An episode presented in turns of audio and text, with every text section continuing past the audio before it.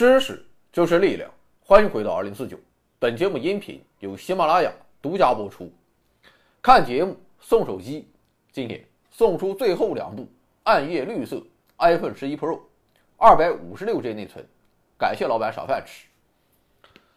前天我们简单介绍了犹太人颠沛流离的民族历史。总之，不论遭遇何种变迁与苦难，犹太人从未放弃希望。他们始终坚信，自己的民族终有一天将会回到那片流淌着蜜和糖的上帝的应许之地。终于，在近代自由主义兴起以及欧洲反犹主义日益猖獗的背景之下，以恢复在巴勒斯坦的国家为目标的犹太复国主义运动诞生。在此期间，再加上帝国主义的插手。在外漂泊近两千年的犹太人，终于要联合起来，创建属于自己的民族国家。今天，我们就来简单回顾一下这段历史。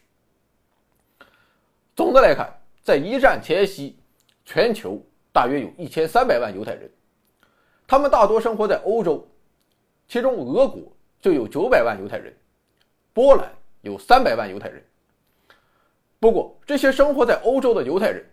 在天主教会和所在国政府的严厉控制下，一直都过着与世隔绝的社团生活，生活在所谓的格都，也就是欧洲城市中犹太人的社区。由于他们不被允许购买土地和务农，所以只能从事手工业以及商业和金融。虽然有一些犹太人很成功，赚了很多钱，但他们的社会地位。不但没有获得提升，恰恰相反，他们却成为了当局转移社会矛盾的工具，同时也是当地民众仇视的对象。在外人看来，犹太人从事的职业都不光彩，因为商业的本质就是欺骗。更让其他人无法忍受的是，这些犹太人从来都是固执于自己的信仰，想要在文化上同化他们。人家也不接受这事儿，我们可以想象一下，说你们村里有个外来户，这哥们和其他人不一样，从来不务农，别人在面朝黄土背朝天，他却天天当二道贩子，赚取我们兜里的血汗钱。赚钱不要紧，更为关键的是，这哥们与村里人他就是玩不到一起，天天一副高高在上的姿态，村里要修桥。让他掏点钱，他倒好，跑得比谁都快。我想遇到这样的人，我们也难免不去仇视。而当时欧洲人看待犹太人，其实也与这个情况差不多。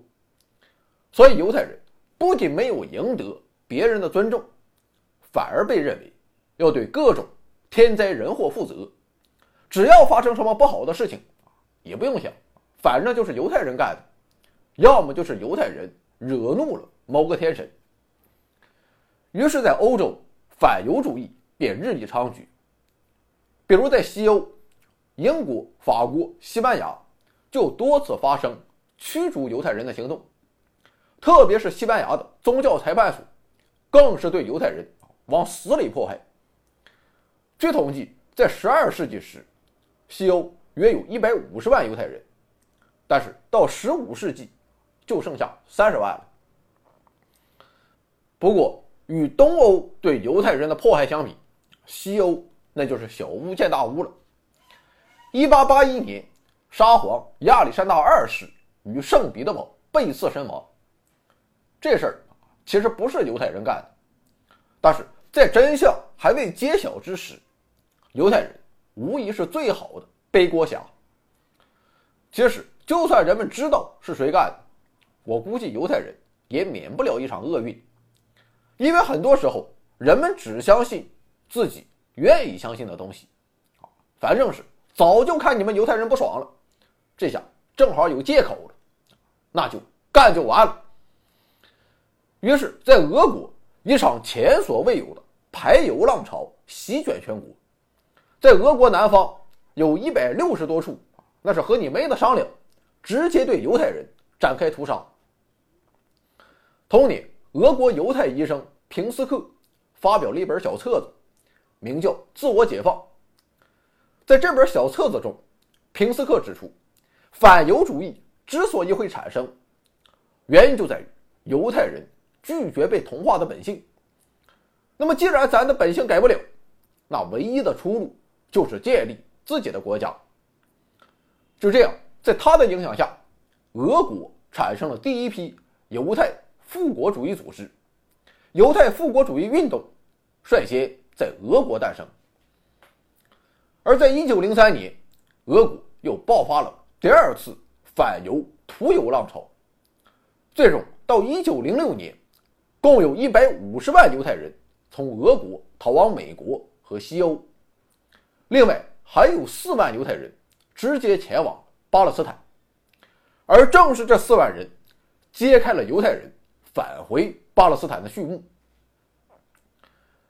东欧这边的犹太人开始了自己的行动，没过多久，西欧这边也马上跟进。事实上，虽然在历史上西欧的犹太人没少遭罪，但是在启蒙运动和法国大革命的影响下，到19世纪中期时。大多数西欧国家的犹太人都得到了解放，法律不再对犹太人另眼相待。不过，即便如此，犹太人仍然处于被歧视的地位。1894年，法国发生了一件事，史称德雷福斯案件。说有一位名叫德雷福斯的犹太裔上尉军官被诬陷犯有叛国罪，于是他遭到了革职，并处以。终身流放。没过多久，这件事就真相大白了。但法国政府却坚决不承认错误，这下真是伤透了西欧犹太人的心。很多犹太人如梦初醒，终于明白寄人篱下终究不是长久之计。在这一背景下，1896年，匈牙利犹太剧作家西奥多·赫茨尔出版了《犹太国》一书。这本书虽然发行量和发行范围都十分有限，但却在犹太人群体内造成了极大影响。赫茨尔指出，犹太人的问题不是社会问题，也不是宗教问题，而是民族问题。咱和西欧这群货根本就不是一路人，所以我们唯一的对策就是集体出走，到一个属于犹太人自己的国度。当然了，世界上。还并不存在这样的国家，那好办，那咱自己就新建一个。一八九七年，赫茨尔在瑞士巴塞尔组织了第一次犹太复国主义者大会，成立了世界犹太复国主义组织，总部设在维也纳，赫茨尔自己当选为主席。大会通过的纲领规定，犹太复国主义的目标就是在巴勒斯坦。为犹太民族建立一个由公共法律所保障的家园。至此，犹太复国主义发展成为一支有组织的世界性运动。在这其中，包括了很多流派，像是政治犹太复国主义、一般犹太复国主义、宗教犹太复国主义、文化犹太复国主义、劳工犹太复国主义、修正派犹太复国主义、基督教犹太复国主义等等等等。至于这些流派都是什么？我也没有深入研究，感兴趣的老板可以自己找来看看。总的来看，犹太复国主义绝对不是喊喊口号那么简单。组织一经建立，犹太人便充分的发挥各自所长，开始了自己的行动。比如有人开始建学校，拯救已经半死不活的希伯来语，最终拯救工作出色的完成了。如今希伯来语。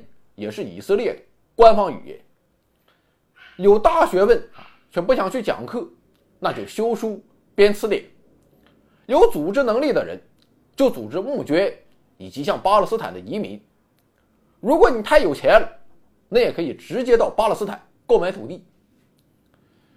当然了，这种大事仅靠犹太人的自我奋斗还远远不够。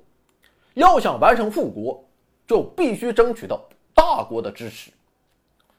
这活谁来干呢？自然就是赫茨尔。为此，赫茨尔穿梭于英国、德国和奥斯曼帝国之间，那真是操碎了心，磨破了嘴，身板差点没累毁。遗憾的是，他的游说最终还是徒劳无功。为什么没有取得效果？其实也不是赫茨尔的水平不行，而是对于英国、德国这些列强来说，他们还需要一个支持犹太人的理由，而这个理由并不是犹太人可以给他们的。谁能给？只有历史的进程。在赫茨尔死后，他的继任者英国犹太化学家哈伊姆·魏茨曼继续向英国政府游说。一九一四年，魏茨曼向英国建议：“你们应该支持犹太人在巴勒斯坦复国，因为这样一来，我们就可以为西方构筑一条坚实的防线。”这么一说，也确实在理。不过，在一开始，英国人还是没有答应犹太人的请求。原因就在于，英国当时的选择其实是支持阿拉伯人。我们知道。在一战中，奥斯曼帝国与德国、奥匈帝国同属于同盟国阵营。虽然当时的奥斯曼帝国已经有日薄西山之势，但毕竟瘦死的骆驼比马大，要想彻底打败奥斯曼帝国也绝非易事。于是英国就想到了借刀杀人。这个刀是什么呢？正是阿拉伯人。长久以来。处于奥斯曼帝国统治下的阿拉伯人，一直都想推翻奥斯曼帝国的统治，在西亚地区建立自己的民族国家。于是英国人利用这一点，便与阿拉伯领袖麦加谢里夫侯赛因签订了一个秘密协定。在该协定中，英国同意阿拉伯人在西亚地区独立建国，而且也表示巴勒斯坦地区属于阿拉伯人。这一点是至关重要的。因为耶路撒冷作为伊斯兰圣地，对阿拉伯人来说是必须要拿到自己手中的。英国这么做的目的，就是为了换取阿拉伯人发动起义，反对奥斯曼帝国的统治，让自己的敌人后院起火。事实证明，英国的这一招奏效，最终在阿拉伯人的顽强反抗以及协约国的进攻下。奥斯曼帝国离彻底瓦解就差一口气了，但阿拉伯人在英国面前还是有点太天真了，因为英国人那是狡猾的很。这哥们儿最惯常的伎俩就是阳奉阴违，当面一套，背后一套。有道是“飞鸟尽，良弓藏；狡兔死，走狗烹。”眼看阿拉伯这把刀发挥完了自己的作用。英国人马上变了嘴脸。一九一六年，英法之间签订了秘密协定，虽然仗还没打完，但英法已经把地盘给画好了。在该协定中，包括外约旦在内的巴勒斯坦，压根就没打算给你阿拉伯人，而是划分给了英国。而在一九一七年二月，英军更是直接进入巴勒斯坦。也正是在此时。英国对犹太人的立场也发生了转变。首先，一战它毕竟还没有结束，奥斯曼帝国倒了，但还有强大的德意志帝国，这哥们儿可不是那么好对付的。所以，面对这一情况，犹太人支持哪一方就变得很重要了。毕竟打仗要靠钱来支撑，而犹太人最大的特长就是有钱。其次，假如英国一方获得战争胜利，那么在战后，奥斯曼帝国必将被重新瓜分。为了能多捞点好处，争取犹太人的支持也是很有必要的。就这样，一九一七年十一月二日，英国外交大臣贝尔福宣称，英王陛下政府赞成在巴勒斯坦建立一个犹太人的民族之家，并将尽最大努力。促使这个目标的实现，这便是著名的贝尔福宣言。该宣言的发表，代表犹太复国主义第一次得到了一个大国的正式支持。毫无疑问，这是对阿拉伯人公然背叛。而对于犹太人方面，英国人其实也没客气，就在一战刚一结束，英国便马上占领了巴勒斯坦全境。如此一来，同不同意你犹太人在巴勒斯坦复国，看来就要看英国的态度了。到时候我们会表态的。那么接下来英国又会怎么办呢？请看下集：英国的委任统治。这里有盛世美颜，这里有天籁之音，这里有知识水平，这里更有超级大奖。欢迎疯狂关注，回到二零四九或 Back to 二零四九，我在这里等你哦。